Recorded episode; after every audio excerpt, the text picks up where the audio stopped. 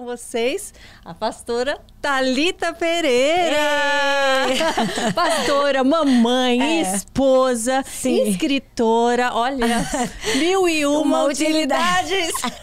a mulher brasileira. Obrigada, Karina. Eu que estou muito feliz, muito honrada de estar aqui com todos vocês. Eu também, demais, demais. Eu falo que os seus vídeos são inspiradores. Amém. Muito, muito. Eu acho que você tem o dom da palavra, você tem o dom de fazer com que as mensagens cheguem até o público, cheguem até as pessoas, o dom de trans. de, de trans, é, como que eu posso dizer? Transmitir. De transmitir Sim. o que a palavra nos diz para os dias atuais. Sim. Então, eu me sinto muito feliz em estar aqui frente a frente ah, com você. Eu também, também. Tô vendo sua história linda e o que Deus está fazendo na sua vida. Eu me alegro também demais. A gente fica feliz, né, em ver cada uma, né, cada ovelhinha sim, que vem. eu sei que eu tô no início dessa caminhada e eu já me sinto tão feliz quando eu vejo alguém sendo transformado, sendo tocado. Eu imagino imagino vocês que, que dedicam a vida a isso. Assim, né? É. Como você se sente né? no, no seu papel, a sua responsabilidade, mas principalmente o presente que você ganhou, né, de Deus que você ganha todos os dias quando você vê alguém sendo tocado e transformado. Sim, esse é o maior motivo de satisfação, de alegria, contentamento, porque estar vivendo o propósito, ou seja, cumprir aquilo que Deus designou para você é o que te traz a verdadeira alegria. Uhum. Então, desde pequenininha eu sempre desejei isso, né? Eu falo que eu sempre quis ser missionária, eu sempre quis levar Jesus. E... Desde quando? Eu quero saber detalhes, detalhes, né, senhora? Desde, pequeno, desde quando sim, alguém influenciou? Sim, Conta sim. tudo. Eu nasci num lar cristão, né? Minha família, é, minha mãe, minha avó, meus avós, bisavós, todos foram cristãos. Então eu fui criada nesse meio, graças a Deus. Eu falo que isso foi um privilégio que o Senhor me deu, né? Me protegeu de algumas coisas e me fez ser mais apaixonada ainda, porque acumulou com o tempo, né? E eu falo que minha mãe tem muita influência nisso. Minha mãe sempre foi uma mulher muito temente a Deus e uma mulher que sempre amou pessoas. Minha casa nos finais de semana sempre era muito cheia, ela recebia as pessoas e, e pastores e pessoas que, que viajavam. Então ela sempre teve esse coração. Minha mãe é aquela pessoa que ela não. Ela tem um pavor do microfone. é, ela é super tímida, ela é o meu avesso nesse sentido, sabe? mas ela sempre serviu à sua maneira, né? Eu, hoje eu sirvo falando às pessoas e ela serve nos bastidores.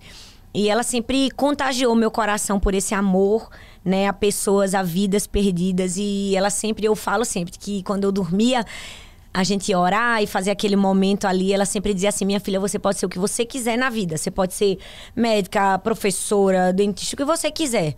Mas a minha maior alegria vai ser ver você servindo a Deus. Então eu falo que minha mãe jogou muita brasa viva assim no meu coração e deixou um fogo queimar. Então. Eu cheguei na minha adolescência, na minha vida adulta, fiz a faculdade, mas o meu maior. Você fez pro... faculdade do quê? Sim, eu fiz direito e fiz sociologia. Eu fazia Duas uma. É, eu fazia uma pela manhã e uma, uma tarde. E eu lembro que quando eu me formei, é, eu, no dia da minha formatura, sabe quando o palco sobe assim, tava todo mundo levantando o canudinho, uhum. ah, agora eu sou doutor, e eu levantei e eu falei, gente, eu não tô sentindo a alegria verdadeira que era para eu sentir. Olha, mas precisou terminar a faculdade para você se tocar. Sim, não, eu acho que já era é. uma algo que eu tava construindo, mas eu ainda não tinha aberto mão do que eu precisava abrir. Sim, sim. Sabe? E aí eu falei para Deus, eu Deus, se o Senhor quiser que eu use isso aqui para tua glória, eu vou usar, porque eu entendo que existem sim. pessoas que foram chamadas para esse propósito também, na sua profissão claro. levar Jesus. Mas também se não for o meu propósito, se o Senhor quiser que eu abra mão de tudo, eu tô disposta. E eu, eu tô lembro... nessa, eu tô ah, assim, ó. que coisa boa! Ah, me leva! É isso aí.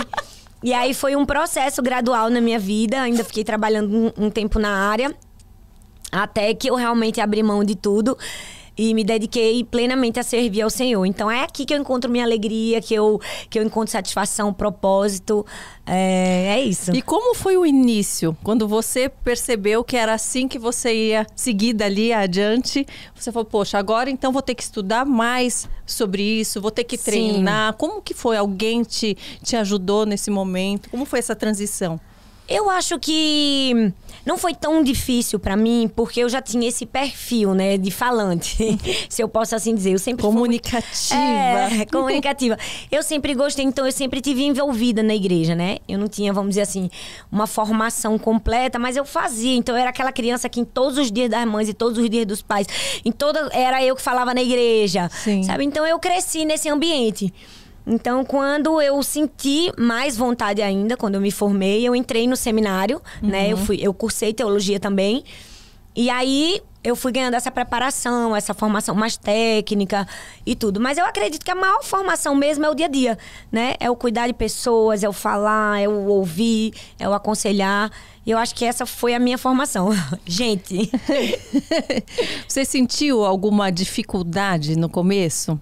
Algo que você. Porque eu acho que toda, toda luta e todo momento de, de transformação, quando a gente assume uma responsabilidade, Sim. a gente também tem que lidar com alguns obstáculos ou coisas inesperadas, né? Sim. Como foi para você?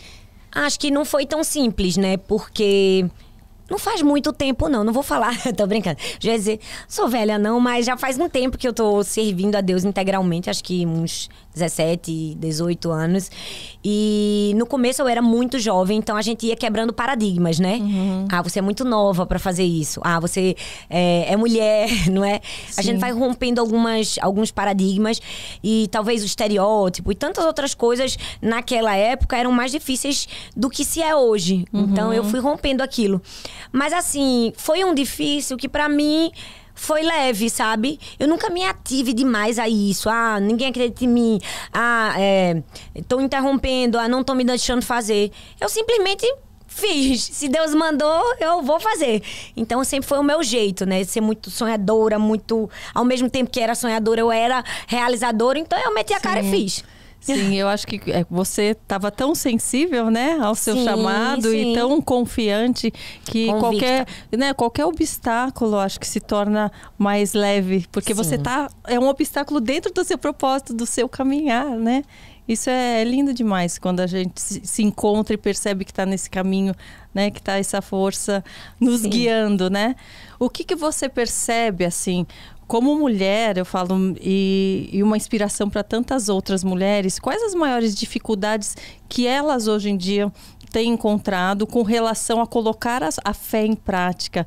E você é uma super conselheira né, nesse sentido. Eu gostaria que falasse um pouquinho sobre isso, assim, porque eu percebo é, as mulheres orando e tendo aquele desejo e às vezes com dificuldades em colocar em ação. Sim. Né?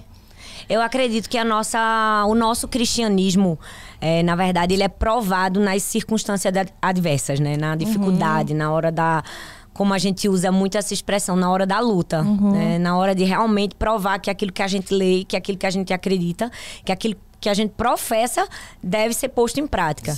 É, eu acho que um dos maiores bloqueios, ou talvez dificuldades das mulheres de fazerem isso, é porque muitas pessoas se apegam ao processo como uma penitência, quando na verdade o processo é um treinamento, sabe? Uhum. Então, aquele processo difícil que a gente está vivendo é, é, na verdade, Deus nos capacitando e nos moldando para viver aquilo que Ele desenhou para a gente. Uhum. Então, quando você tem uma visão deturpada é, sobre isso, a tua dificuldade aumenta. Se você fica, Deus está me castigando, ou Deus se esqueceu de mim, ou Deus não está me enxergando nesse momento, uhum. é, isso não vai te fazer sair do marco inicial e chegar é, no teu propósito. Mas quando uhum. você entende aquilo como um treinamento, ó, Deus está me forjando, Deus está me preparando, Deus está me levando do ponto A para o ponto B e depois para o ponto C, eu acho que essa mudança de mentalidade talvez seja a chave para a gente conseguir colocar a fé em prática. É, se levantar. Eu falo que as, Deus né, nos dá a direção, vai à frente de todas as coisas, de todas as batalhas, mas Ele pede para que a gente se levante, que a gente se coloque na, no nosso posicionamento, né? Que a Verdade. gente siga Ele, não ficar só em casa no tal descanso, é. descansando é. sem tomar uma atitude. Sim, sim, né? sim. Você é uma uma pastora casada com três filhas, né? Você comentou é, recentemente um, um texto seu na internet que eu acompanhei, você falando sobre a gente encarar também é, perdas, né, nas nossas Sim. vidas e lembrando sempre das nossas vitórias também.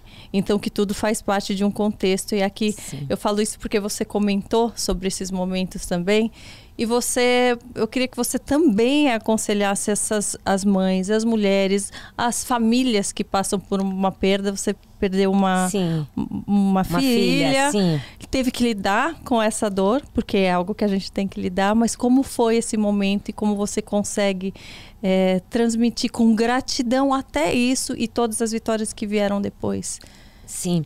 É, para quem não conhece a minha história, eu perdi minha primeira filha, né? Eu fiquei três meses com ela numa UTI de um hospital e, e depois o Senhor a levou, né? Hoje, graças a Deus, eu tenho mais três filhas lindas e cheias de vida e de saúde. Eu, eu entendo que quando você rompe a barreira do sofrimento, você encontra um lugar de grandeza em Deus. E eu acho que foi isso que eu experimentei. Né? É preciso romper essa barreira do sofrimento e entender que a gente vai passar por momentos difíceis. Deus não prometeu que a nossa vida seria sem aflições, mas Ele sempre vai estar do nosso lado. Tem um texto da Bíblia que diz assim: que quando passares pelo fogo não te queimarás, quando passares pelas muitas águas, elas não te afogarão. É, eu gosto que esse texto fala quando, ele não fala se. Ele não te dá uma condição. Se você passar, ele está dizendo quando você passar. Com certeza É. que passaremos todos, né? Ele nos dá duas certezas. Que a gente vai passar por situa- situações adversas, mas que ele estará conosco.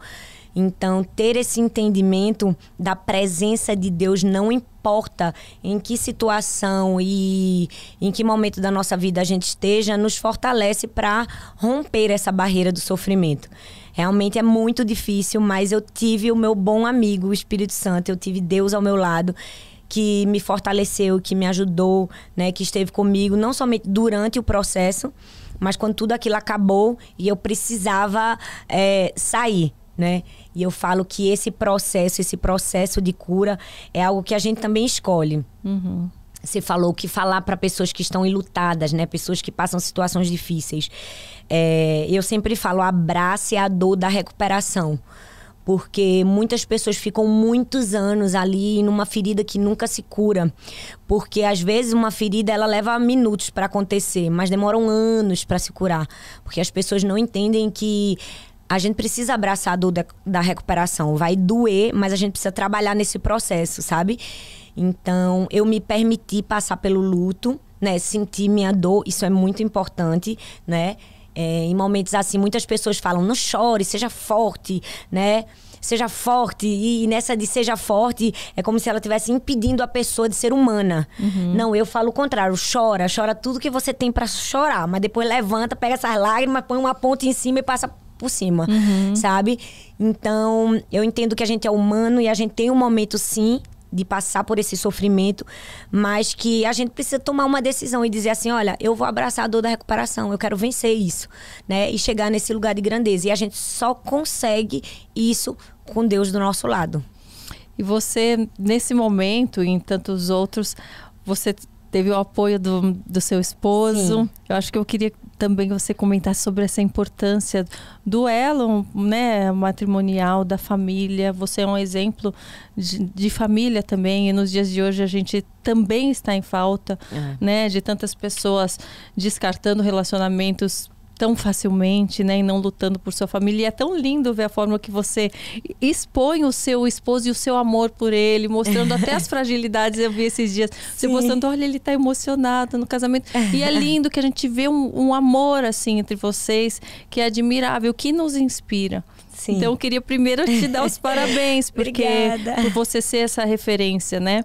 Mas como, como é no dia a dia, né? Passar por isso é, junto da família, né? Eu acho que o sofrimento em família, ou ele quebra uma aliança, ou ele fortalece uma aliança. Né? Graças a Deus que ele fortaleceu a minha aliança. Muitas pessoas escolhem pela quebra porque não querem passar pelas renúncias necessárias para chegar no fortalecimento. É, o momento de dor ainda nos uniu mais e, e, e nos fez perceber o quanto nós somos frágeis, né? Diante da vida. é, e nos fez perceber que a gente precisa uns dos outros, né? O mundo prega uma independência da pessoa. mas isso vai contra os valores do reino de Deus. Somos todos dependentes, precisamos uns dos outros. Há momentos em que você se sente fraco e alguém vai te levantar, e há momentos que, que você está forte e você pode uhum. levantar alguém. Eu acho que família é isso, é essa parceria, entender que um precisa do outro e estar presente nesses momentos. Eu agradeço muito a Deus porque eu vou fazer 18 anos de casada com Arthur e ele é esse meu parceiro da vida. Ele é aquela pessoa que eu posso contar né, que celebra minhas conquistas, uhum. mas que está comigo nos momentos difíceis, nos mais difíceis que nós enfrentamos. Então eu acho que isso não é ou não deveria ser uma exceção no mundo de hoje. Essa deveria ser a regra para os relacionamentos, né? Tudo aquilo que a gente cuida dura mais. Isso vale uhum. para os relacionamentos. Talvez eles não estão sendo tão duradouros porque não há o cuidado, é, não há um empenho, né, em proteger, blindar, regar. E eu acho que essa talvez seja uma chave do nosso, do nosso relacionamento. É entender que a gente cuida um do outro, que a gente está aqui para se ajudar. Mas vocês se conheceram como? Pode contar? Pode. foi arranjado. Vocês... Foi? Conta. Foi, foi casamento arranjado da jeito, gente. Oh. Olha só. É. foi arranjado pela tia dele. A tia de Arthur, a irmã da mãe dele, minha, uhum. a minha tia Amélia, ela ela era, ela é, né, na verdade, louca pelo meu marido. Ela brinca que ela é a mãe dele, que não, ele só não saiu da barriga dela, né? É uma briga de irmãs, né? Disputando o amor. e ela era muito amiga da minha mãe. E ela convivia muito com a gente, visitava muito a minha casa. Até que um dia, assim, né, eu tava estudando e ela falou: E aí, Thalita, você já tá namorando? Eu nunca tinha namorado. E eu falei, não, tia, eu tô estudando, eu não. Ela, eu tenho um rapaz ideal para você. Aí ela começou, ele é maravilhoso, é um bom filho, é um bom aluno, esse menino e tal. Eu sei que ela deu tantas características de perfeição que eu digo, tia, esse menino é perfeito, ele não existe. Você tá inventando. É, onde é que ele está? Aí ela falou assim: é, ele está nos Estados Unidos, mas ele está vindo e você vai comigo pra festa de chegada dele. Eu, tia. Como é que eu vou pra festa chegar de um menino que eu nem conheço? É. Gente, ela colocou na cabeça que Arthur tinha se desenhado para mim e eu pra Arthur. No dia da festa de chegada dele, tinha feito. E alguém tinha feito a sua propaganda para ele também? Ou não. não? Tava só do seu lado? Não, ela era profissional. O que ela fazia ela comigo, fazia... ela fazia com ele. ela fazia dos dois lados. E aí, no dia da chegada dele, tinha feito é, high school nos Estados Unidos. No dia da festa de chegada, ela bateu na minha casa. Eu vim buscar pra festa. Eu, tia, eu não vou. Eu não vou pra festa chegada. Não tem problema você estar comigo. Eu sei que ela desistiu e foi embora pra festa. Ela viu que eu não ia, né? Todo domingo ela ia na minha casa. Vamos pra igreja, eu, tia. A senhora tá querendo que eu vá na igreja dele, só pra conhecer ele. Mas você tava evitando? Você tava com, com receio? Eu tinha, eu tinha vergonha, eu não sei. Eu acho que eu.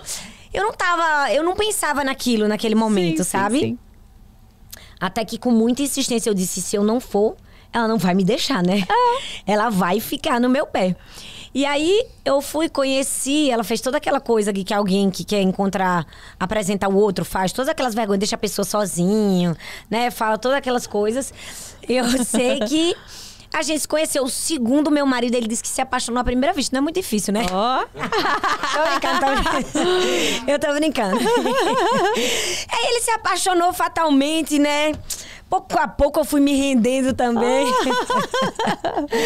a gente ficou amigo e depois o amor nasceu. Oh. Ele foi o meu primeiro namorado, meu primeiro beijo. E o único e o verdadeiro homem da minha vida. Ah, é quase uma história da Disney.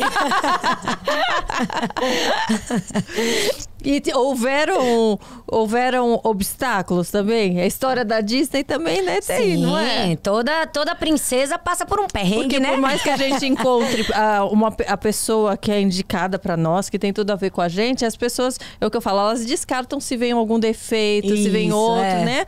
Por mais que seja né, um, que Deus colocou ele na sua vida e você na dele, também tem a, a, a questão da convivência, a questão de se acostumar um com o outro, com o tempo Sim do outro. É aí que eu, gente, o pessoal precisa ser mais persistente, Isso. mais paciente, né? É aí que tá o amor, né? Eu acho que você falou uma coisa e, e eu penso que o que falta muito no mundo é empatia. É olhar. Fala-se tanto, né? Da empatia, Ah, empatia, virou empatia. uma palavra. Virou uma palavra famosa e pouco praticada, É, né? é. Eu acho que empatia é algo muito importante, é entender o outro na sua particularidade. Uhum. É perceber que nós somos diferentes e tudo bem, e permitir o outro ser diferente, né? Às vezes a gente entra num relacionamento e a gente quer que o outro se amolde ao nosso padrão, a gente quer Uhum. que o outro seja como a gente. Eu sou totalmente diferente do meu marido, é muito engraçado.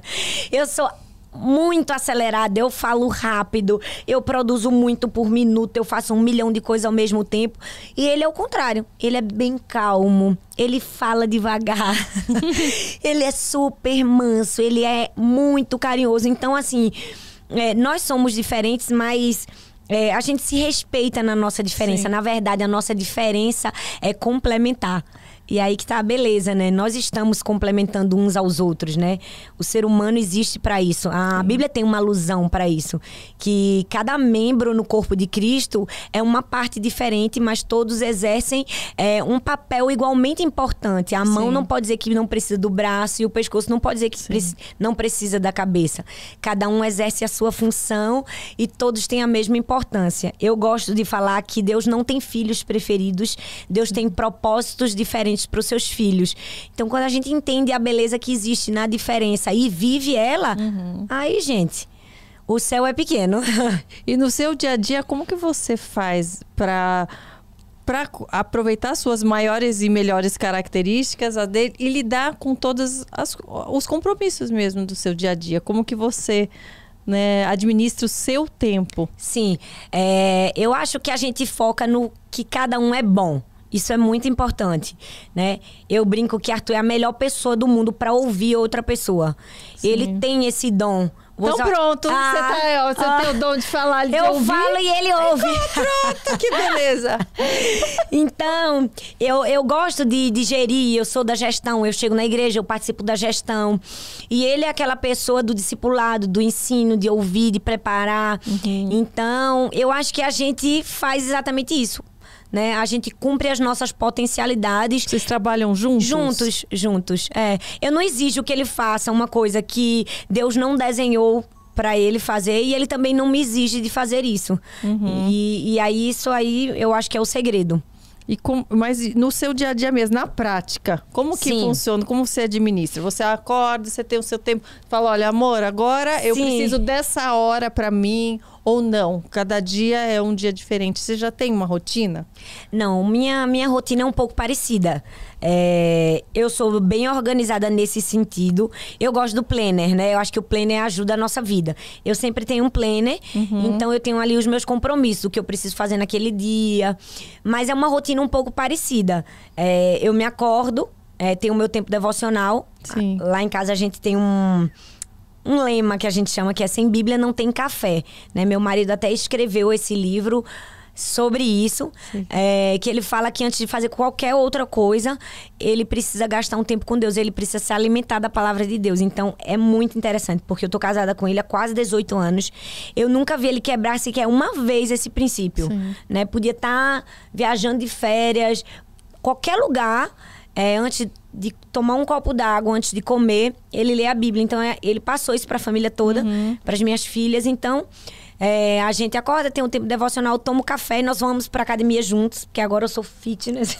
Olha, musa fitness. É, eu tô, eu tô tentando, eu tô tentando e me esforçando para cuidar da saúde do corpo.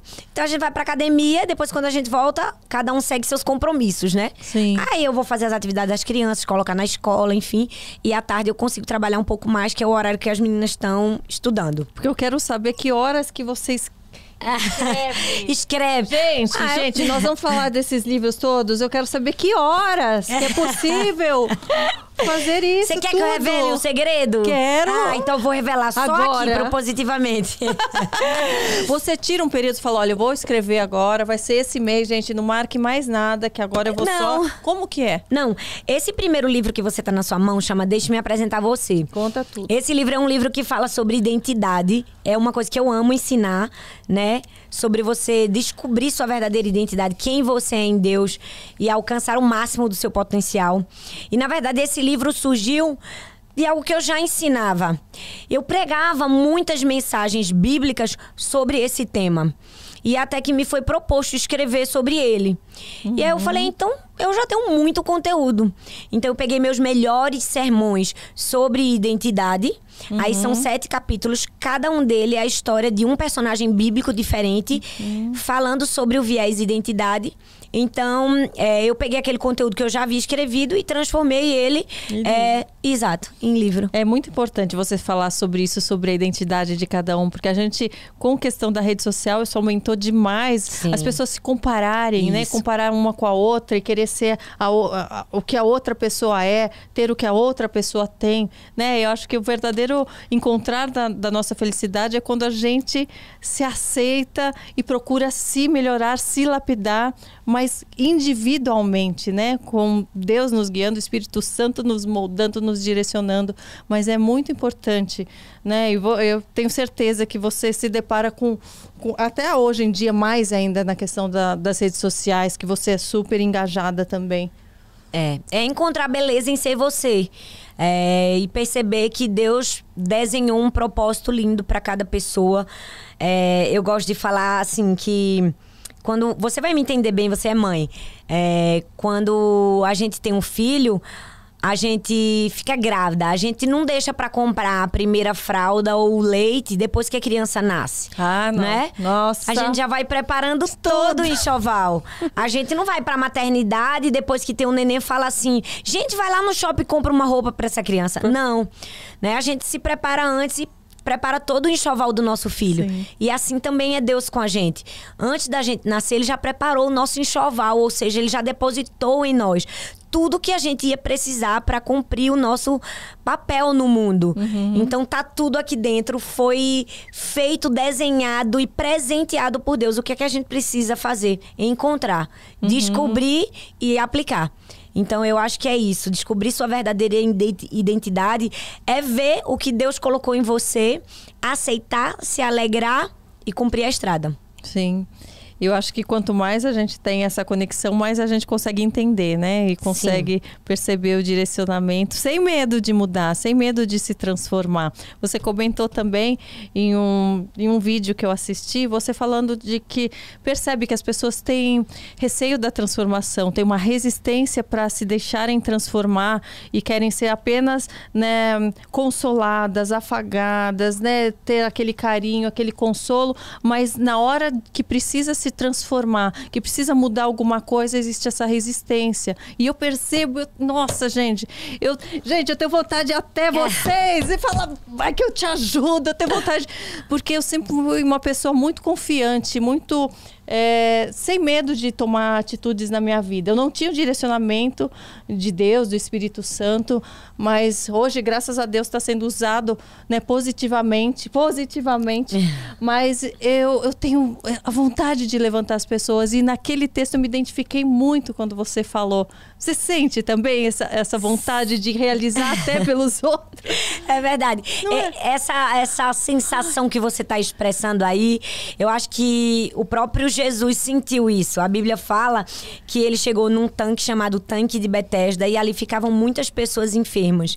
É, e a Bíblia fala que ali existia um homem paralítico há 38 anos. Ou seja, ele estava há 38 anos à mercê do seu sofrimento. Uhum. E é muito interessante o texto que Jesus olha para aquele homem e perguntou se ele queria ser curado. Ele pergunta: Você quer ser curado? Gente, você fica, não, é óbvio que ele quer ser curado. Se você tá enfermo há 38 anos, que pergunta mais óbvia? Sim. Mas aquela pergunta óbvia de Jesus era um confronto de Jesus com aquele homem. Porque quando ele responde, ele diz assim: Ah, Senhor, eu já tô aqui há tanto tempo. Quando as águas são movimentadas, vem outro na minha frente e entra. Porque aquele era o momento da cura. Sim. Eu não tenho ninguém que me ponha na água. Aquele papel de vítima, Exato. né? Exato. Ele dá um milhão de desculpas. E agora você entende por que Jesus perguntou: Você quer ser curado? Na verdade, Jesus estava dizendo: Olha, você até agora só está lambendo as suas feridas. Você até agora está sofrendo a sua dor, mas você não decidiu se levantar. Você não decidiu escolher pela cura. É ilógico a resposta dele. Era para ele dizer: quero, uhum. eu quero ser curado agora, por favor. E muitas vezes nós também temos esse papel, como você falou, Nós né? colocamos, né? Colocamos tantas desculpas e, né, mais obstáculos até para a gente se confortar confortar com aquela posição, né? Exato. Às vezes é até uma bengala, é a sua maneira de, de atrair a atenção das pessoas para você, é a maneira de você se colocar numa dependência emocional. E Deus quer romper isso uhum. na nossa vida. Ele quer nos ensinar: olha, você pode estar enfermo, mas se eu chegar lá, eu quero te perguntar: você quer ser curado? Então pega a tua maca e anda. Né? Que foi essa ordem de Jesus deu para ele. Então, eu acho você, que. Você acha que essa questão da. Desculpa te cortar. Da, da dependência da gente falar, poxa, agora eu, eu, vou depender de Deus, acaba sendo confusa na cabeça de algumas pessoas. De falar, poxa, então se eu dependo, agora eu entrego, ele vai fazer tudo por mim. E é por isso que talvez eu acho que quem não é cristão tenha tanto preconceito com o cristão de achar que as pessoas não tomam atitudes e ficam só rezando e ficam esperando que Deus faça alguma coisa? É verdade. É preciso uma postura. É, a gente entender que como a Bíblia diz, né? Deus, Deus recompensa a nossa conduta, né? De acordo com aquilo que a gente faz, a gente vai colher os frutos. A vida é uma semeadura, né? Você vai precisar fazer algumas esforços. Tem um texto na Bíblia que eu gosto muito sobre isso, que é uma experiência do rei Jeoás com o profeta Eliseu. A Bíblia diz que ele era um, um estadista, né, um político, um, um, rei muito mau, e o profeta era um grande homem de Deus. Ele está ali no fim da vida, já está morrendo, e comovido de compaixão, ele resolve visitar o profeta. E quando ele chega lá e que vê o profeta naquela situação, ele fala: Meu pai, meu pai. E o profeta decide dar uma última orientação para o rei Jeoás. E ele fala três coisas. Ele diz assim, ó: reteza o arco, abra a janela e lance a flecha do livramento do Senhor. Ele estava querendo dar o segredo do sucesso para Jeoás. E qual era o segredo? Reteza o arco, né? Re é, essa expressão, que... ele puxar, ele precisa de esforço, ele precisa de dedicação. Sim. Não é uma, uma coisa simples de se fazer, como Sim. a gente pensa que é. Então, reteza o arco fala desse esforço. É, abra a janela fala sobre ter foco, ter visão, né? Vislumbrar o que você precisa fazer. Uhum. E lance as flechas é a sua atitude. Uhum. Então, você falou sobre isso. Às vezes as pessoas acham que vou só depender de Deus e não vou fazer nada. Uhum. E o texto fala que o profeta ele ficou indignado com o rei Joás. Porque quando ele diz assim, ó na primeira, quando ele fala reteza o arco, ele fez. Abra a janela, ele fez. Exatamente como o profeta havia dito. Mas na terceira, o profeta não dá nenhuma especificação. Então, ele só lança três flechas, mas na sua aljava ele tinha várias. E aí o, o profeta diz assim: porque você só lançou três, você vai ter uma vitória parcial. Você só vai vencer três vezes os sírios. Uhum. Mas se você tivesse lançado todas as flechas, você teria uma vitória total. Então era Deus nos ensinando que a gente tem muitas flechas na nossa aljava, né? Uhum. Mas cabe a nós lançarmos todas.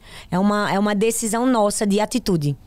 Você percebe é, a necessidade de usar todas essas forças na, na sua administração, no, no na sua parte é, de trabalho mesmo também? Existe ainda é, essa dificuldade, esse preconceito com questão da mulher? Ou hoje você acha que já, já é mais bem recebida?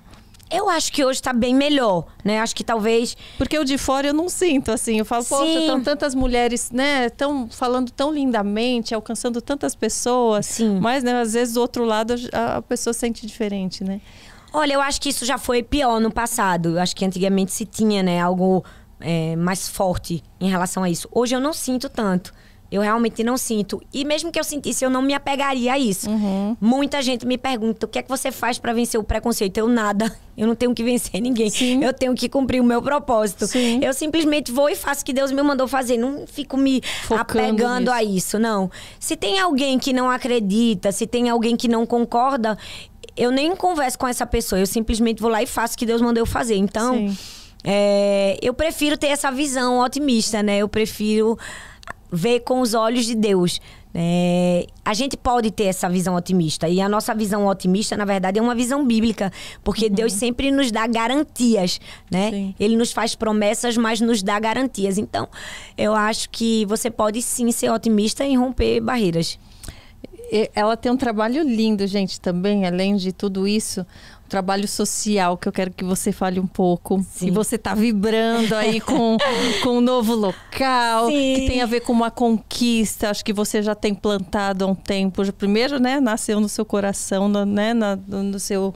No, no, seu diante do seu propósito também mas com, como que tá? Já tá para inaugurar? Já vai inaugurar? Como vai funcionar? E como começou esse trabalho lindo na outra sede também? Sim, se chama Instituto Identidade.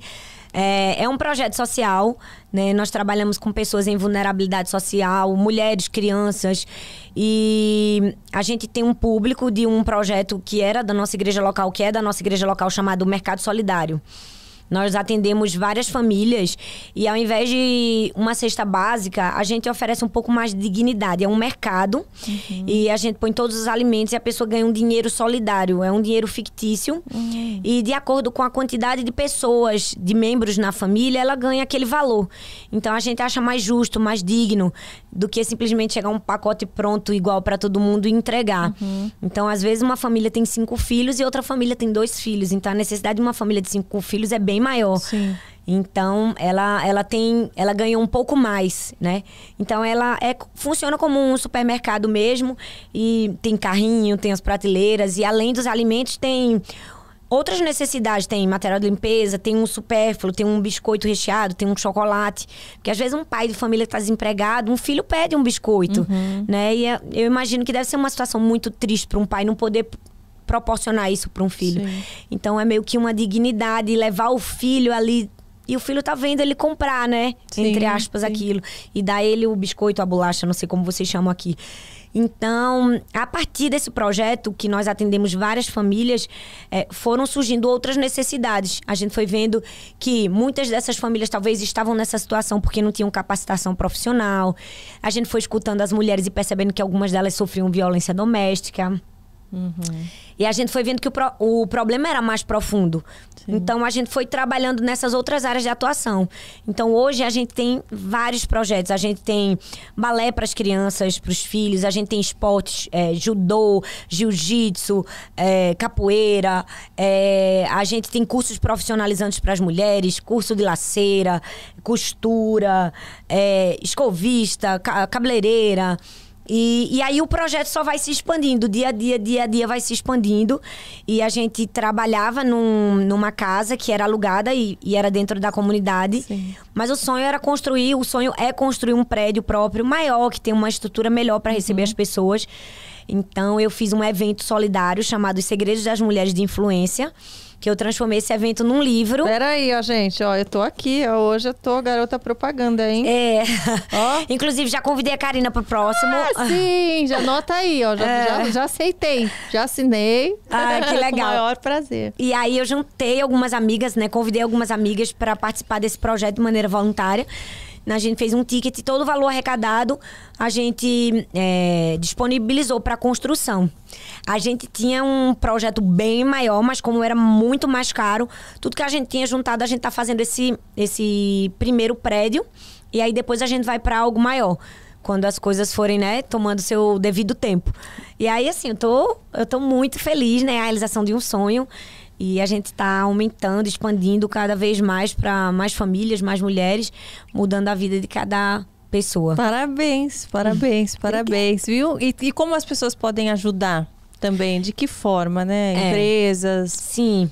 Tem o livro, né? Quando a pessoa compra o livro, os direitos autorais são transferidos para o Instituto. Uhum. Né? É uma ajuda bem menor, mas é uma ajuda. Sim. E como é um instituto, né? Uma organização sem fins lucrativos, é, eles, eles podem também fazer doações. Sim. Não somente de verbas, né? Não somente de recursos financeiros, mas eles podem doar alimentos, é, roupa. Uhum. A gente tem um uhum. projeto no sertão também. A gente tem. Ai, meu Deus, tem muita coisa. Conta! A gente tem uma um consultório odontológico móvel que a gente leva de três em três meses para o sertão. E a gente leva mais ou menos 90 jovens para esse trabalho social lá, a gente reconstrói as casas. Então a gente sempre pede apoio de empresas para tinta, cimento, argamassa. Sim. Então os meninos ficam três dias lá, então eles pintam as casas, eles, eles reformam, eles ajudam. É uma infinidade de coisas. Então, se você desejar, é só Tem procurar. um site para as pessoas conhecerem mais? Aonde que elas podem Tem, procurar? eu posso te dar e aparecer aí no vídeo Pronto, depois. pronto, pronto. E aqui, olha, a gente tem as mulheres de influência, os segredos das mulheres de influência. Hoje muito a gente fala, né, sobre influenciadora digital, influencer, darará.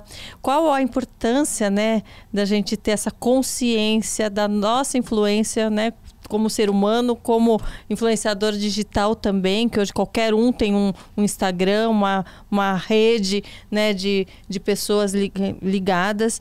Então, da gente passar, acho que valores, de passar algo importante que motive. Todos somos influenciadores, né? Sim. Eu acho que a gente começa a influenciar no micro, ali na nossa casa, na nossa convivência com as pessoas mais próximas, mais íntimas. Mas hoje, graças a Deus, a internet nos possibilitou essa influência macro, né? Alcançar outras pessoas que talvez a gente nunca alcançaria, chegar em lugares que a gente talvez nunca chegaria. Então, eu acho que é usar isso com muita graça, com muito discernimento, com muita sabedoria, com muita responsabilidade.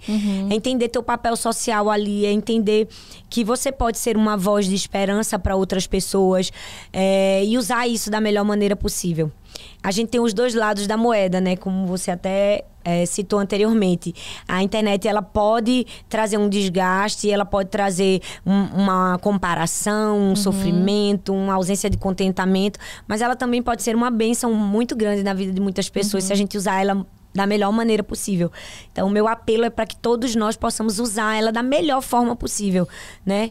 Para encorajar, para abençoar, para edificar. Você tem feito isso muito bem, né? Obrigada. Eu tenho acompanhado né, esse seu momento de conversão e o quanto você deixa ali palavras e, e inspirações e força. Então, eu acho que é isso.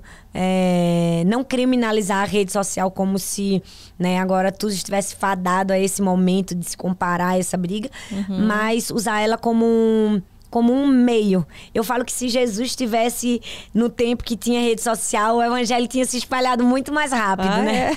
Numa época que não tinha avião, não tinha carro para chegar a notícia, era mais puxado. Hoje em dia, esse, essa conversa da gente vai fazer a notícia chegar bem mais rápido. Você consome muito rede social? Assim, para o seu trabalho mesmo, para ver né, outras pregações, outros conteúdos? Ou você retém parte do seu tempo só para isso? Olha, hoje eu vou tirar só meia hora do dia ou não? Você deixa essa parte mais livre? Não, eu consumo.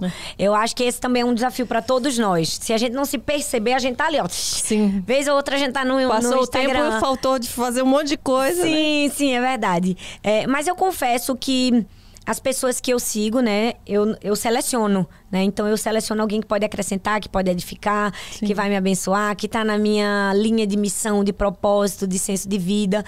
Então eu acho que acrescenta, né? Eu não saio seguindo qualquer coisa Uhum. aleatória, porque ali vai ser uma perda de tempo. Vou lá ver quem que você segue, hein? Ah, vai. Vou lá agora. Pode ir. e aí eu acho que é isso, é usar com propósito, né? Com graça, entender quando, quando Deus diz para um pouco, né? Sim. Diminui seu tempo. E, no, e além das redes sociais, assim, o que, que você consome questão de televisão, de programas de TV, de filme? Como é a Talita fora né, do culto na sua casa, com a sua família? Vocês vão ao cinema? Hoje em dia né, tá um pouquinho mais difícil por questão da, da pandemia, que tá tudo mais fechado. Mas como você seleciona o que, que você vai fazer, seus momentos de lazer? De televisão eu consumo Patrulha Canina, Peppa Pig. Então, lá, Não, mas hoje em dia até, até desenhos a gente tem que ficar de É, olho, porque tem, tem, tem. vários que estão lá meio esquisitos, né? é verdade. Eu falo que tudo na minha vida é programado, sabe, Karina? É, até o meu lazer eu coloco no meu planner. Sim, é, precisa mesmo. Porque é uma vida tão corrida que se a gente não organizar, a gente não. não, não Esquece é. de se divertir também, de ter um momento né, de Isso. tranquilidade. É, eu falo que a gente precisa ser intencional em todas as coisas. A intencionalidade te faz viver uma vida com propósito. Porque senão você passa uma semana, duas, três e não sai com sua família, porque simplesmente você não marcou. Ora, se você marca com seus amigos para jantar, por que não marca para sua família? Sabe? Então, na minha casa, eu tenho uma rotina. É, desde que eu me casei, a gente tem o dia da família. Que é uma noite, né? Não precisa ser o dia inteiro, claro, né? Nem sempre a gente tem esse tempo para dispor. Mas toda segunda-feira, né, à noite é o dia da família. Então é o dia que eu saio com as minhas filhas. Então elas sabem que é, "Ê, hoje é o dia da família. Já acordam na segunda, sabem que é o dia da família. Por que a segunda? Talvez as pessoas possam estar estranhando, porque segunda é minha folga, né? Ah. Eu sou pastora, meu marido é pastor, então no final de semana, é, na verdade, a gente tá na igreja. Então, nosso final de semana, vamos dizer assim, é na segunda. Então, na segunda noite, eu saio com as minhas filhas, é o dia que a gente vai no shopping, que a gente janta fora, é o dia que a gente faz um cinema em casa, né? E na terça, né? Ou outro dia da semana, eu tento sair só eu e o meu marido, pra gente também ter esse tempo só nosso. Então, acho que é intencionalidade. A gente marca mesmo pra se divertir. Senão, não vai ter esse tempo. Senão, a gente vai ser consumido por aquilo que é urgente e a gente vai deixar passar o que é necessário. Sim. Você tem um momento de férias também? Sempre, nunca abri mão das minhas férias, né? Muitas pessoas dizem assim: ah, mas o, o diabo não tira férias. Ah, eu acho esse argumento tão tolo. Eu falo, pois ele vai ficar assim, cansado. Eu não, eu vou descansar, eu vou tirar férias. Meu Deus, tá trabalhando enquanto eu tiro férias. E eu sempre tirei férias. Eu acho que isso é fundamental na vida de qualquer ser humano, né? Ter aquele tempo de pausar, de descansar. É, Deus é um modelo disso, né? Ele fez o seu trabalho em seis dias e em um dia ele descansou. Ele nos deixou o exemplo, a lição. E, e eu acho que pra, pra gente voltar com força, a gente precisa disso. Então, sempre no mês de janeiro, né? Eu divido minhas férias. Às vezes eu tiro 15 dias em janeiro, 15 dias em julho, né? Às vezes eu estendo um pouco mais. Mas eu saio com as crianças, é o momento de descansar, parar tudo. Vim conversando sobre isso agora no caminho. Falei, janeiro eu não vou fazer nada, só vou descansar, só vou existir. Três meninas. Você É. ainda quer ter mais filhos? Ainda? Pensa Ah, ou não? gente, não, eu, eu querer eu quis. Agora, mais não. É, como eu tive quatro filhos, uma quinta gestação pra mim não seria tão legal, porque as minhas filhas todas foram cesarianas por causa do problema da minha primeira filha. Então seria um, um leve risco, né? É, mas assim, eu entendi que três já tinha sido uma graça e um favor muito grande de Deus na minha vida.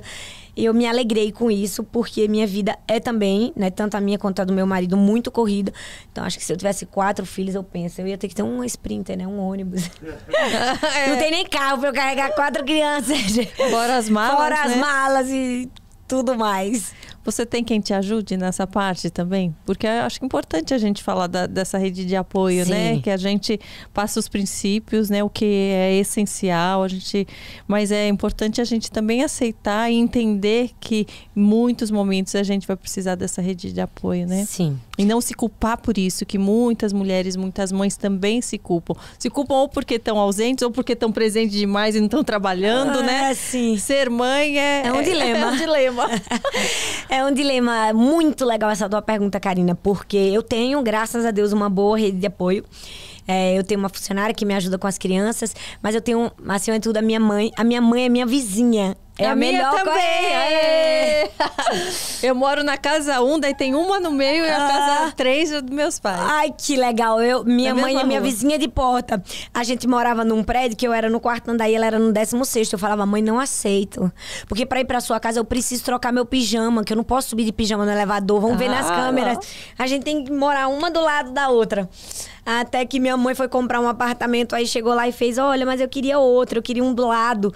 Pra minha filha morar do lado. Aí o rapaz, ai, não tem mais. Aí minha mãe, ah, então não quero. Acho que ele pensou, vou perder de vender dois apartamentos. Aí, não, não, a gente arranja alguém pra trocar. E minha mãe, sendo assim, eu sei que hoje eu sou vizinha da minha mãe, ela é.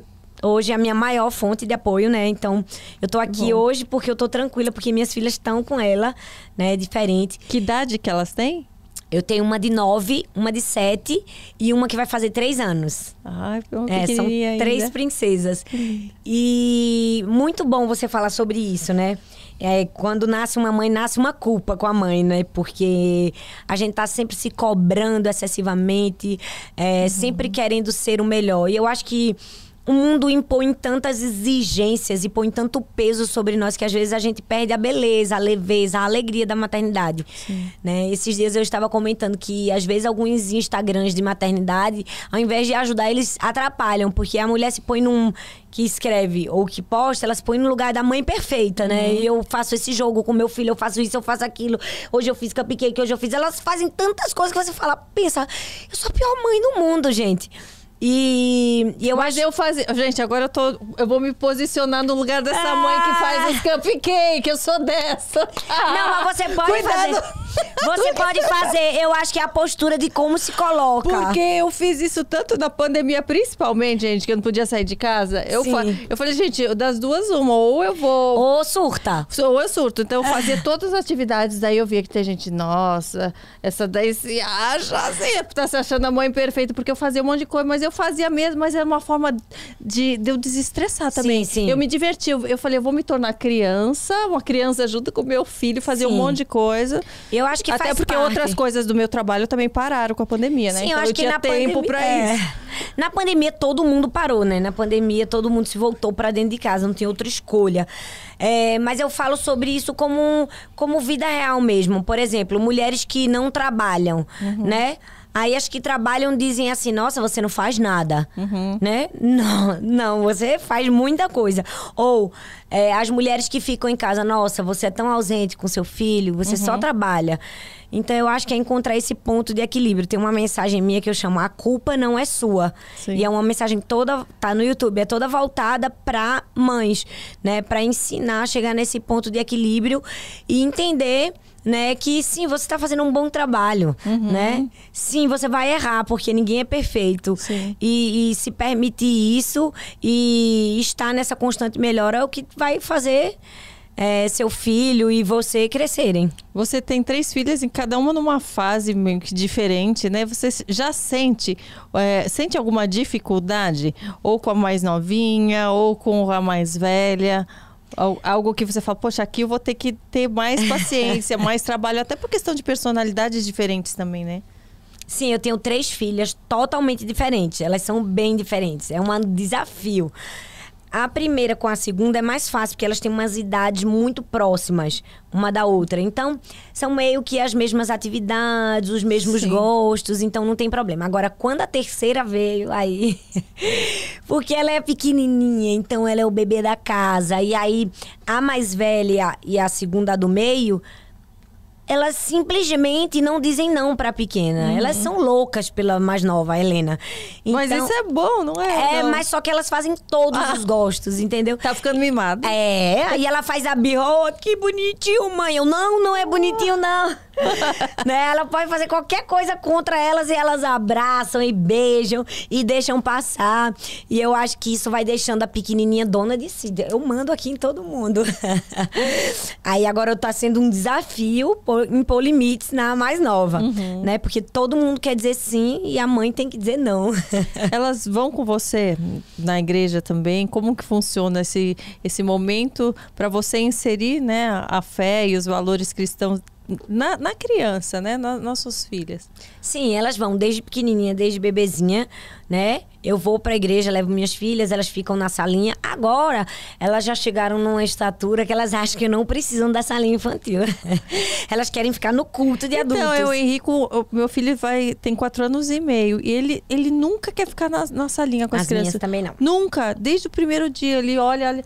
Não, não, quero ficar lá. E ele fica fazendo perguntas sobre o que o pastor tá falando, o que não tá. Isso é bom ou é ruim? Já não sei. Eu acho bom. Eu, eu acho que essas crianças estão acima da média. Porque eles, eh, porque às vezes são assuntos que não tem a ver com a idade dele, né? Às vezes está falando, né, de sexualidade, até às vezes está falando de um assunto, né, mais, mais adulto. Eu fico preocupada nesse sentido, mas depois eu vejo que está sendo bom, né? Vai criando uma, uma certa, um certo entendimento que a gente acha que não é idade, mas que que ele assimila mesmo assim, né? Eu acho que é uma coisa individual, né? Cada pessoa, né? Apesar de ser uma criança, ela é uma pessoa, né? Ela já tem a sua particularidade, seu gosto, sua maneira de ouvir. Algumas crianças já estão preparadas para certas coisas que outras não. É, o que define o meio, né? A convivência, o que elas têm acesso. Então, acho que o fato delas terem muito acesso a conhecimento e a certas coisas, então acho que quando elas veem uma coisa muito infantil, elas já falam, ah, isso aqui não preciso, eu quero ficar aqui. Eu vejo as minhas filhas assim também. Então elas participam, elas entendem a mensagem, elas anotam, é muito engraçado. Elas não sentam sem pedir um celular, mãe, eu quero o celular para anotar o sermão. Olha! Elas anotam o sermão todo, é uma graça. Que legal. Então eu deixo, eu não obrigo elas a irem para a salinha. Se elas se sentem bem ali, estão entendendo, Eu deixo. Você se sente às vezes preocupada é, pela convivência nas escolas, pelo mundo do jeito que está hoje? Sim.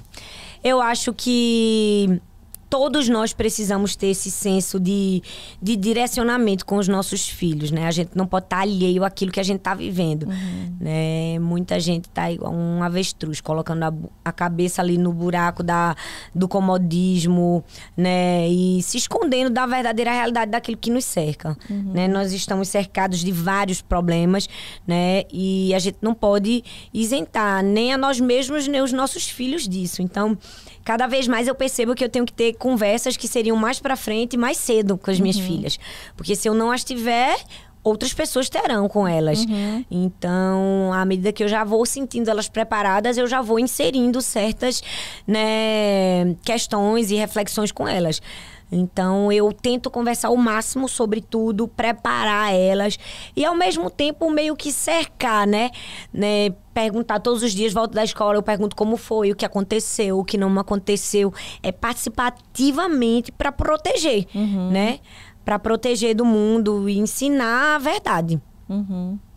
Deixa eu ver aqui os outros livros, posso? Sim, por Porque favor. tem mais. Temos mais, gente. Olha esse aqui que você fez com seu esposo. Sim, sim. Que eu já sei, 365 dias para amar. Me conta um pouquinho, como que foi? Vocês escreveram separadamente, depois reuniram tudo nesse livro? Foi algo a quatro mãos? Como foi? Esse vocês foi oraram primeiro. muito juntos, todo dia oravam um pouquinho e daí o que saía vocês escreviam? Me conta.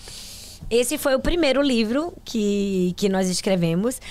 Chama 365 Dias para Amar. É um devocional. É um livro de mensagens curtas, uma para cada dia, né? Tem 365 porque é o suficiente para um ano inteiro. Sim. Então. Eu por... sou ansiosa, gente. Eu já leria isso aqui, ó. e em cinco dias já ia ler todos. Mas pode adiantar também, Não se é? quiser, né? Vai relendo, lendo, relendo. Então, é, nós nós fizemos juntos em que sentido? todo pastor, ele sempre produz conteúdo toda semana, porque a gente tá ali ministrando na igreja. Vocês ensinando. ministram juntos? Vocês sobem juntos e cada um tem o seu momento? Como que é? Na igreja, assim, o sermão geralmente é pregado por uma pessoa só.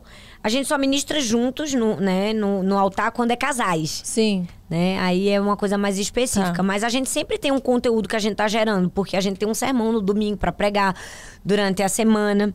Então a gente foi transformando esse livro nisso, né? Em, em, mensagens que a gente já ensinava, que a gente já pregava. Então eu tinha algumas, ele tinha outras, a gente foi adaptando e juntamos as minhas com as dele e transformamos aí no livro.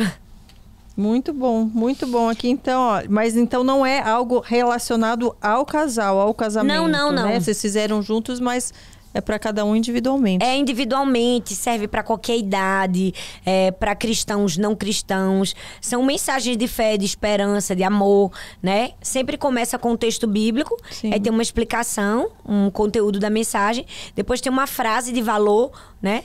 Eu brinco que se você é daquelas pessoas que gosta de anotar, anotar, aquelas frases bem legais. Pronto, aí tem 365. Não, eu gosto de anotar. Eu falo que eu comecei com a minha Bíblia, gente eu não eu não grifava, que eu via todo mundo grifando, falava, não, a minha eu não vou grifar, porque quando eu abri naquela página, eu não quero ser direcionada só para a frase que eu grifei. Hum. Hoje em dia, gente, a minha tá grifada quase inteira, porque eu vou achando tudo importante.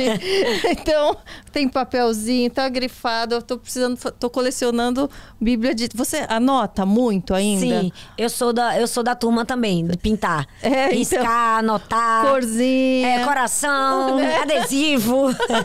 Tudo que mulher tem direito. Você tem alguma passagem bíblica, algum momento que você se identifica mais? Que você fala, pô, isso aqui me toca, isso aqui tem a ver comigo, com a minha vida. Tem, Jeremias 29, 11 diz assim: Eu é que sei que pensamentos que tenho a vosso respeito, diz o Senhor. Pensamentos de paz e não de mal, para vos dar uma esperança e um futuro.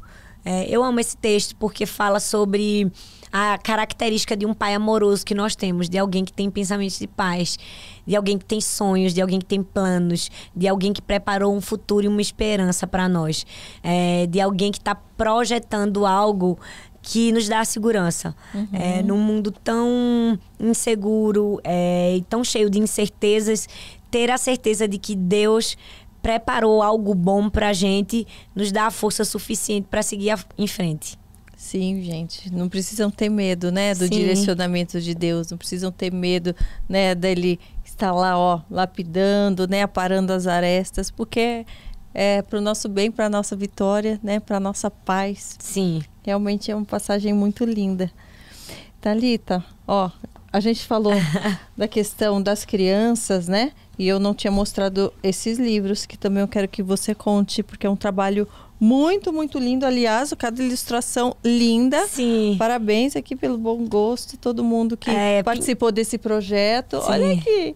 Minhas Olha filhas. lindas. As princesas. Sim. Que amor. Esse é um projeto também, como eu falei, que eu ensino muito sobre identidade. E a história de como nasceu esse livro é muito legal, esses livros. E eu tava no avião voltando de uma viagem. E às vezes, quando eu vou ministrar em um lugar, as pessoas me dão muitas cartinhas, elas me contam suas histórias. Né? Acho que porque eu compartilhei a minha história na internet, né? no testemunho você vai dar conta, é, eu acho que elas se identificam com a dor, né? E elas sentem essa necessidade de compartilhar também a história delas comigo. E eu estava lendo a história de uma, de uma seguidora que compartilhou o quanto ela tinha sido curada quando ela leu o livro Deixe-me apresentar você, porque ela falou que na infância ela sofreu muitos abusos psicológicos, daquilo que ela ouvia sobre quem ela era. E aquilo causou uma confusão, né, sobre a sua identidade. E ela falou que Deus havia curado ela nesse processo. E quando eu li aquela cartinha, Deus falou assim tão claramente comigo, ele disse: "Talita, talvez até hoje você tenha trabalhado só na cura, de muitas pessoas, né, na cura da identidade. Hoje você precisa trabalhar na prevenção, ou seja, para que uma nova geração se levante com segurança o suficiente de saber quem elas são em Deus e que elas não precisem passar por esse processo, que elas não precisem dessa cura, uhum. né? Porque elas não serão feridas, né? Elas serão protegidas. Então, Deus me falou claramente que eu deveria fazer a mesma coisa, só que para crianças. Então, foi um desafio, né? E, mas eu abracei aquilo. E aí eu comecei a ler muitos livros infantis. Devo ter lido uns 100 livros infantis por aí. E eu já lia muito, né? Porque eu tenho três filhas, né? Uhum. A gente uhum. sempre conta histórias. E aí eu comecei a me, me, me, aprofundar mais e pensar como seria cada história, como eu poderia fazer, né? Eu acho que até minha própria experiência de mãe também né? Eu sempre invento histórias para as meninas, né? Toda mãe inventa uma história. Sim, sim. Todo mundo tem um personagem, tem um nome. Na minha casa eu sou Maricota e Crocota, ah. né? Esses nomes loucos eu escolhi para ser única para as minhas filhas. Eu sempre tenho essas histórias Maricota e Crocota. Então eu decidi escrever algumas histórias para falar sobre senso de valor, de propósito, é, comparação, bullying, gratidão. E aí escrevi esses quatro livros que, que são uma coleção sobre identidade para crianças para que as crianças saibam perceber o seu valor em Deus e que no momento que alguém chegar para dizer o contrário, elas tenham a segurança uhum. suficiente para dizer não, eu não acredito nisso, porque eu já ouvi antes que eu tenho valor para Deus, que eu sou precioso, sou preciosa, né? Que Você... Deus depositou coisas especiais em mim. Você passou por algum momento como esse na sua infância? Não na sua família, pelo visto, porque você contou, né, que da sua infância em família que foi muito boa, mas na escola ou ou algum preconceito que você teve que aprender a lidar? Sim. Quando eu era criança, né, como toda criança muito falante, as pessoas colocam apelidos, né? Ah, você é muito tagarela, você fala demais, né? Essa menina bebeu água de janeiro, né? Quando é feito numa medida pequena, eu acho que isso não provoca tantos prejuízos. Mas quando aquilo é repetidamente, né, inserido no coração da criança, pode sim. Então, por um tempo, eu cheguei a pensar que aquilo que Deus tinha colocado na minha vida como qualidade era um defeito. Uhum. É porque todo mundo apontava.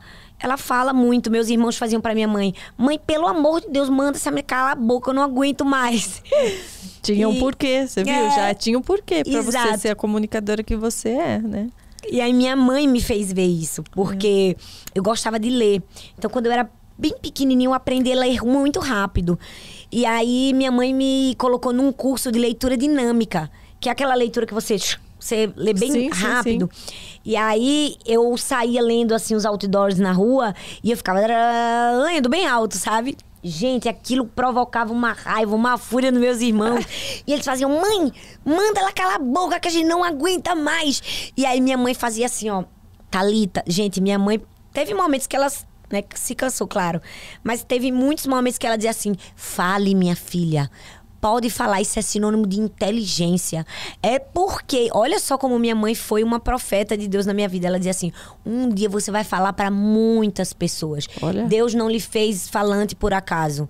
Esse é um dom de Deus na sua vida, né? Quem sabe um dia você não vai ser uma pregadora do evangelho. Ela dizia isso para mim. E aí eu dizia, vou falar, porque um dia eu vou ser uma missionária, uma pregadora do evangelho. Eu acreditei no que minha mãe falou. Então aquilo foi cura para mim. E hoje eu faço a mesma coisa com as minhas filhas, que também são muito falantes. As três? é, a do meio é um pouco menos, mas todas são. Ah lá. é bom, é muito importante a gente motivar as qualidades, né, nos nossos filhos, perceber que cada um tem sua particularidade, sua individualidade, mas motivar isso e não, né, reprimir. É, então, Sim. é muito bom. E é importante a gente ter essa consciência sempre. É possível Amar, me conte, é possível amar. Deixa eu, as letras pequenas, é, não é possível enxergar sem óculos. Ah! É possível amar, mas boa, não é possível boa. enxergar as letras pequenas. Você enxerga bem, fala aí pra mim. É, se você me permite, eu vou até pegar aqui para fazer uma fila. Fala. Esse livro é muito engraçado. Ele é fruto de uma, de, uma, de uma reportagem do New York Times que falava sobre o que é o amor na linguagem das crianças. Hum. Então, eram eram muitas frases engraçadas que elas diziam quando perguntavam o que é o amor. E eu fui lendo aquelas frases e eu ria, eu me divertia. E depois que eu me diverti bem muito, eu disse, gente, na verdade o que essas crianças estão dizendo é o que a Bíblia ensina sobre o que é o amor. E aí eu selecionei as melhores frases, né, meio que embasei biblicamente e nasceu esse livro, É Possível Amar, que é é, em sua essência, ensinar que é possível amar pessoas fáceis, mas uhum. também pessoas difíceis, né? Eu gosto de dizer que todo mundo tem um processado na vida. todo mundo tem alguém okay. que é complicado. Eu não chamo de complicado porque processado é mais bonito, sabe? aí Deus coloca essas pessoas na nossa vida para nos ensinar a amar. E aí esse livro fala sobre isso. É, por exemplo, eu vou, eu vou te ler uma, uma, uma resposta de uma criança Olha que coisa fofa. Esse menino, Tommy, de seis anos, ele disse assim: ó, amor é como uma velhinha e um velhinho que ainda são amigos, mesmo depois de se conhecerem muito bem. Olá! Olá, que é. lindo! Aí, olha, Nica, de seis anos, ela diz assim: ó, se você quer aprender a amar melhor, você deve começar com um amigo que você não gosta. Olha. Uau, as crianças ensinam muito, né? Na sua maneira, mas é muito forte. Ah, olha esse, a Noelle de 7 anos diz assim, ó. Amor é você falar para um menino. Que camisa linda você está usando. E ele passa a usar a camisa todos os dias. Ah. eu me diverti. Esse foi um dos livros que eu mais me diverti. Eu vou falar só mais um. Olha, é, Me, é, Mevin de 4 anos diz assim, ó. Amor é quando seu cachorro lambe a sua cara, mesmo depois de você deixar ele sozinho o dia inteiro. Olha. Olha. É. Você vê que são pequenas, né? Frases... Coisas, frases que aparentemente são simples, básicas, ingênuas, mas que realmente contêm é, profundidade, ensinamento. Sim, sim. E aí eu falei sobre, sobre cada uma delas e aí veio esse livro. Tem mais livro para vir? Tem mais? Tá Tem aí nessa gavetinha? Forno. Tem no forno? Tem Já... um no forno. Chama Você Vai Dar Conta, né? É o meu testemunho, né? Na, no YouTube chama Você Vai Dar Conta. É um livro que fala sobre o drama do sofrimento humano, né? E o que fazer para superar adversidades, dores e, e problemas difíceis na vida. A gente vai ter que ler para saber? Você pode dar uma dica do que, que você ah, não, fala vou dar no spoiler. livro? Não vai! tô brincando. É, na verdade, eu tô com uma tour que chama Você Vai Dar Conta, né? A gente roda no Brasil com essa mensagem. Ah, então, eu vi. Começou agora a tour? Como que Sim, é? Sim, começou agora no mês de novembro. É, são cinco TED Talks sobre o apóstolo Paulo. A gente faz um estudo sobre Paulo, ah. né? E são cinco momentos, estações diferentes da vida dele. É, na primeira, gente, agora eu preciso lembrar. A primeira é a. A luz. A primeira é a luz, depois a ilha, depois. É... Não, a tempestade, a ilha e a prisão. prisão. E por fim o juramento.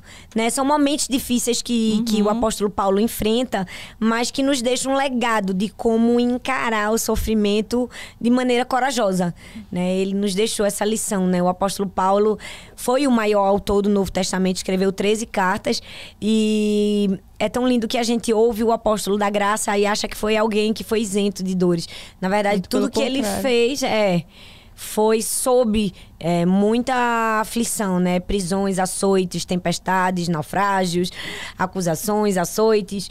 E ele nos deixou esse legado. Então eu compartilho sobre isso na tour, né? Sobre o que ele aprendeu e o que ele ensinou.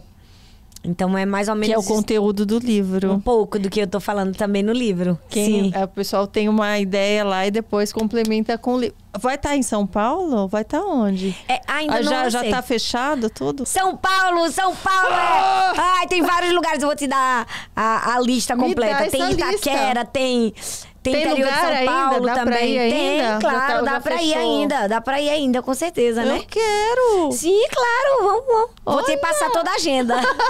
Você escolhe o lugar mais perto da eu sua casa. Já vou, eu já vou. Por favor. Karina, que trabalha comigo também. Karina já levantou aqui. a mão ali Aê, também. Nós vamos! Uh.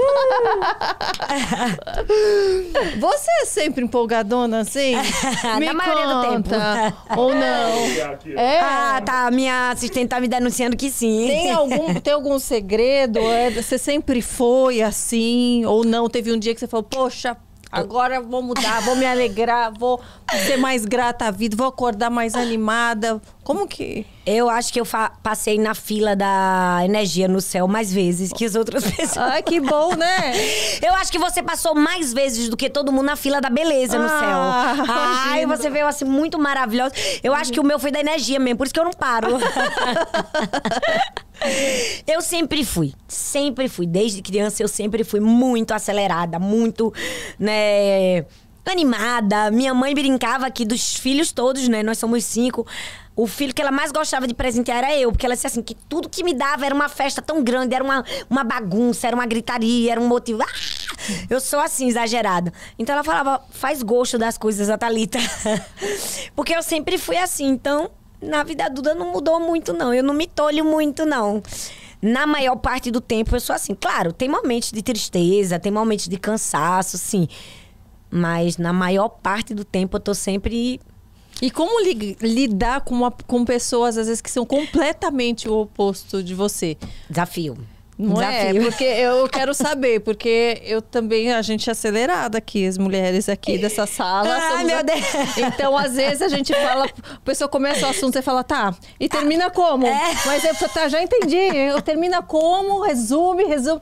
Não é um pouco assim, é, não? É, eu tenho vontade de botar, assim, aquele acelerador em algumas pessoas. Hoje eu comentei com meu marido, eu falei, olha, tem gente que deviam colocar a velocidade 10, Sim. porque 2 não tá suficiente gente. Gente do céu, meu Deus, eu, eu confesso, viu? É um desafio. Não é? Tem, tem momentos que eu tenho vontade de acelerar o áudio da, da pessoa. É, mas eu acho que é um polimento de Deus na nossa vida, nos ensinando Sim. a lidar com o diferente, né? Sim. Eu aprendo com isso também todo dia. Hum, eu todo a, a lidar com, com essa ansiedade, com essa vontade de realizar mais do que às vezes a nossa, o nosso corpo aguenta. Isso. Né? É. É Quais os outros desafios que você enfrenta além desse? Que você percebe? ainda, que fala, isso aqui eu preciso me lapidar ainda, isso aqui preciso dar uma melhoradinha, isso aqui eu percebo que Deus está me tocando ali. eu acho que a cobrança, a autocobrança, eu me cobro muito, né, para fazer, para acontecer e eu fico brincando que eu sou quase uma agiota de mim mesma. eu tô sempre me cobrando. Né, a gente, eu tenho é, isso como algo que é um desafio para mim trabalhar. Né? Eu tô sempre me cobrando para ser uma mãe melhor, uma esposa melhor, mas não é uma cobrança, às vezes, saudável. Sim. Né? É, talvez esteja querendo chegar num nível que eu nunca vou conseguir de perfeição. Então, eu tenho que aprender a a deixar de mão quando eu não consigo. É, eu falo isso porque as pessoas acham, às vezes, que pastores, pessoas que já estão mais, né, à frente. São perfeitos, né? São perfeitos, já descobriram, já saem flutuando, já descobriram, né, o, o caminho de tudo e não, somos humanos todos nós, Sim. temos as nossas dificuldades, temos coisas que precisamos melhorar na nossa personalidade, né? Vigiar, ficar atento, que a, vícios que a gente já tem no nosso modo de ser e de agir. Então não se preocupe, gente, se vocês estão em casa, se vocês têm, poxa, mas eu ainda não sou assim. não- Você, primeiro que você não precisa ser igual ela, que nem eu, não precisa Ah. acordar, uhul! né? Não precisa, não é nenhum problema não acordar assim, É. aquilo. Descubra o seu jeito, É. mas não se preocupe, porque todo mundo tem o seu obstáculo, todo mundo tem o que melhorar. Mas com Deus a gente consegue, É, gente. com Deus a gente vai é dar muito conta. melhor a gente dar conta. É. Né? É verdade. É, eu acho que essa é a beleza do ser humano, né? É sermos diferentes, né? Existe beleza na diferença. Então, Como casal, vocês ainda têm alguma coisa é, para lançar? Vocês, porque é, eu sinto uma necessidade, assim, da, como eu falei, das famílias, dos casais, de, de terem um pouco uma luz com relação a isso. Tem alguns programas de televisão que pegam um pouquinho isso, mas vocês não pensam em fazer mais livros, mais seminários, mais, mais, mais, mais conteúdos? Ou não? Falar, ah, não, deixa para depois. sim, eu tenho muita vontade. O problema é esse aí que você falou. Nem sempre a gente tem o tempo disponível Ainda mais fazer tudo. conciliar com o outro, né? É, mas eu tenho muita vontade, na verdade, essa é, um, é uma cobrança, é não uma cobrança, não vou usar essa Um expressão, pedido, um pedido é. é, de muitas pessoas. Acho que por verem a nossa casa, a nossa família, às Sim. Uhum. vezes também tudo que a gente enfrentou, né? E ver que é possível ter um, um casamento, um relacionamento saudável, feliz. Apesar da imperfeição, né? Uhum. Porque somos todos imperfeitos, mas na imperfeição também existe felicidade. Então, muita gente fala. Eu tenho muita vontade de, enfim, criar um projeto maior. Vou colocar aí na minha lista do ano Coloca. que vem. E depois eu vou dizer: olha, foi aqui sugestão da Karina. Ah, não. garanto que não é só minha essa sugestão, não. O que que é felicidade pra você? Ah, está no centro da vontade de Deus. É cumprir o que Deus sonhou pra mim. Essa é a verdadeira felicidade. Então você já tá feliz, já É, tá, sim. É, já tá no centro. Sim, sim. E Não na é? verdade essa é uma busca, né? É, eu acho que estar no centro da vontade de Deus, ser direcionado por Deus, é uma busca diária. Sim. Né? A gente tá buscando fazer a vontade de Deus, mas todos os dias a gente realinha o nosso propósito. A gente realinha o coração, realinha a paixão, realinha a chama. Quais são seus conselhos pra quem quer sentir e encontrar a verdadeira felicidade? A Bíblia diz que aquele que procura o Senhor o acha, né? Então, encontrar a verdadeira felicidade é encontrar uma pessoa, é encontrar Jesus. É, muitas pessoas estão onde eu acho a felicidade. Elas acham que num casamento elas vão achar, numa família, tendo um filho elas vão encontrar a felicidade, ou tendo uma profissão de sucesso, ou sendo famosa, ou tendo muito dinheiro. Na verdade, a verdadeira felicidade é encontrada numa pessoa, Jesus. É, e você vai fazer isso quando você tiver um encontro verdadeiro com ele. Leia a Bíblia não para você ter um conhecimento de um livro. Leia a Bíblia para você conhecer o autor. Leia a Bíblia para você conhecer uma pessoa, para você ter um relacionamento com uma pessoa que te transforma. Então, à medida que você desejar ardentemente, procurar ardentemente, você vai encontrar. E encontrando uma pessoa, você encontrará também a felicidade. Essa pessoa específica, né? Sim, Jesus. Jesus é a resposta de todos os Sim. anseios da alma do homem. Com certeza, com certeza. Eu queria que você deixasse uma mensagem final aqui. Nós já estamos né, finalizando o nosso podcast. Tenho certeza que vocês vão mandar muitas perguntas. A gente vai ter que fazer o podcast de dois, Dois. o três, o quatro.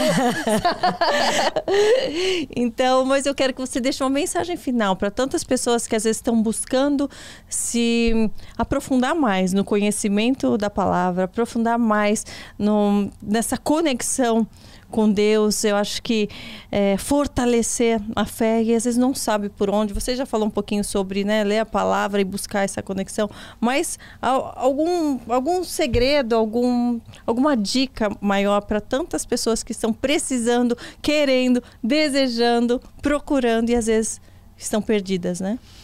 Acho que meu segredo, né, se eu pudesse deixar um conselho, é se livre das distrações. É, hoje muitas pessoas têm procurado, mas não têm encontrado, porque na verdade elas têm muitas procuras. Né? Elas têm muitas distrações. Eu acho que foque naquilo que realmente é necessário e não deixe que aquelas coisas urgentes ao seu redor te tirem do mais importante. É, foque em buscar Jesus, em conhecer Ele, em ouvir a voz certa. Hoje a gente está num mundo de muitas vozes contrárias. Né? Tantas pessoas nos falam, tantos meios, tantas coisas tentando nos desfocar do verdadeiro propósito que é encontrar Jesus. É, se livre das distrações, é, que você seja alguém de um desejo só, que seja buscar a vontade de Deus. É, uma vez eu vi a história de uma missionária que ela tem uma história incrível. Ela era uma inglesa e ela fazia medicina numa grande universidade em Londres e ela aparentemente aos olhos humanos seria aquela filha do sucesso, né? Aquela filha que faria grandes coisas e seria médica da família e trabalharia e ganharia muito dinheiro e muitas coisas. E ela decide entregar a sua vida, né, por amor a Jesus na obra missionária. E ela vai para África e ela monta ali um hospital e ela começa a treinar é, enfermeiros e ela deixa uma história, um legado lindo, né? Até que ela é apanhada por algumas pessoas que começam a persegui-la e violentam ela, abusam sexualmente, quebram seus dentes, enfim, ela sofre todo tipo de, de dor que você pensar, imaginar. Ela volta, volta para a Inglaterra para se curar, né, para se tratar é, nos médicos e psicólogos e depois de um ano que ela se restabelece, é, muitas pessoas dizem agora você vai sair por aí contando sua história, dando seu testemunho aqui na Inglaterra. E ela disse não, eu vou voltar eu não terminei de cumprir a minha missão. E é, é desafiador saber que ela voltou para o lugar de dor uhum. e ela não somente reconstruiu aquele hospital, mas com a ajuda de, de muitos cristãos, ela conseguiu fazer muito mais do que aquilo que ela estava fazendo. Então, tem um texto dela que ela diz assim. É, eu acho que se eu pudesse deixar apenas um segredo é que a gente deseje apenas Jesus. O problema é que a gente de deseja Jesus e as coisas demais, a gente deseja Jesus e a aceitação das pessoas. Uhum. E hoje a gente vive num mundo, como eu falei, de muitas distrações. A gente deseja Jesus, mas ao mesmo tempo a gente deseja gastar o nosso tempo com aquilo que não nos vai levar para Jesus. Uhum. Então viva a sua vida com foco, entendendo que você tem um propósito, que você tem uma missão a cumprir. Ouça apenas a voz de Deus, a voz da, da sua referência, a voz do que Deus fala a seu respeito. E você vai encontrar um propósito, a verdadeira alegria e a paz que excede todo entendimento. É o que parece que é uma renúncia, que você vai sentir tanta falta, depois você percebe como foi bom renunciar. Sim. Não é? É né? verdade. Eu percebo isso na minha vida, assim, quem vê de fora, às vezes, poxa, ah, deixou de fazer novela, deixou, renunciou tantas coisas, está se afastando, tipo, de, de certos meios, de certas pessoas. Mas esse afastar e essa né, renúncia, para quem vê de fora para mim é o que tá, cada vez me dá mais paz, porque eu estou renunciando a algo que não era o essencial, que não estava me levando para um caminho de Deus e e eu falo para as pessoas: não tenham medo de renunciar, não tenham medo de renunciar o que o mundo parece proporcionar, todas as oportunidades, toda a fama, a glória, as amizades. Não tenham medo de renunciar aquilo que você lá no fundo sabe que não faz parte do propósito de Deus, porque cada pequena renúncia, outras vitórias ele te dará. Sim. Então, e é tão bom, e é tão maravilhoso, e é uma paz tão grande que, olha, eu vou te falar, não vai fazer falta nenhuma aquilo que você renunciou. Você vai dar graças a Deus é. que hoje eu vejo. Uau, não é? É bem assim. É bem assim. Aprendo Ai. com isso. Ai, Deus, como você é lindo, maravilhoso. É verdade, é verdade. Você quer falar alguma coisa que eu não tenha te perguntado, que às vezes é importante, que você tá indo no seu coraçãozinho, coraçãozão? Não, eu acho que se eu pudesse deixar uma última mensagem, seria para alguém que está nos assistindo que ainda não teve um encontro com Deus Sim. ou que está vivendo um momento de dor na sua vida para os padrões do mundo, uma dor, uma queda, né, pode ser uma paralisia, mas para Deus pode ser um recomeço. A Bíblia fala que o apóstolo Paulo teve seu primeiro encontro com Deus a partir de uma queda, né? Uma luz, uma queda provocou nele a mudança que ele precisava. Fez ele enxergar coisas que ele não enxergava, fez ele perceber é, a maneira como ele vivia sua vida tão autossuficiente, longe da presença de Deus. Mas a partir daquilo, Deus escreve uma nova história. É um recomeço. Aquilo que parecia uma paralisia se transformou é, numa aceleração de propósito. Então, a minha mensagem é você que está me ouvindo agora, que talvez pensa que não tem mais jeito para você, é, que você é pecador e que é, Deus não te ama mais, que Deus desistiu de você. A Bíblia fala que Paulo era um assassino. Ele estava indo nesse caminho da queda para Damasco, estava procurando pessoas para aprisionar, né? estava procurando pessoas para a morte. Mas mesmo assim, Deus não desistiu dele. Deus foi até ele, foi ao seu encontro e disse assim: Paulo, eu estou procurando você há tanto tempo, pra, Paulo. Eu quero você. Né? Ele ele usa uma expressão é, que, que fala sobre um boi, né? Que, que tá ali teimoso, querendo fugir uhum. do cuidado. E, e Deus mostra o amor dele para o apóstolo Paulo, muda a vida dele e lhe dá um novo recomeço. Deus também quer te dar um recomeço. Deus quer te dar uma nova história. E aquilo que para você é uma aparente queda pode ser é, o início de uma nova jornada. Basta você entregar sua vida, o seu caminho ao Senhor. Tudo mais Ele fará. Você pode confessar Jesus como o Senhor e Salvador da sua vida. E isso vai mudar completamente o seu destino. E vai te mostrar o seu verdadeiro propósito. Vamos fazer essa oração você sabe ela? De, Sim. Né? Lógico, né? Sim. Eu, eu ainda não sei. Assim, de cabeça, né? Sei mais ou menos. Mas ah. eu gostaria, porque para quem quiser em casa acompanhar. Né? Exatamente. Né? Muito então, bom. É, se você que está aí do outro lado quer fazer esse momento de confessar Jesus como seu único e suficiente Salvador, eu quero que você repita essa oração comigo.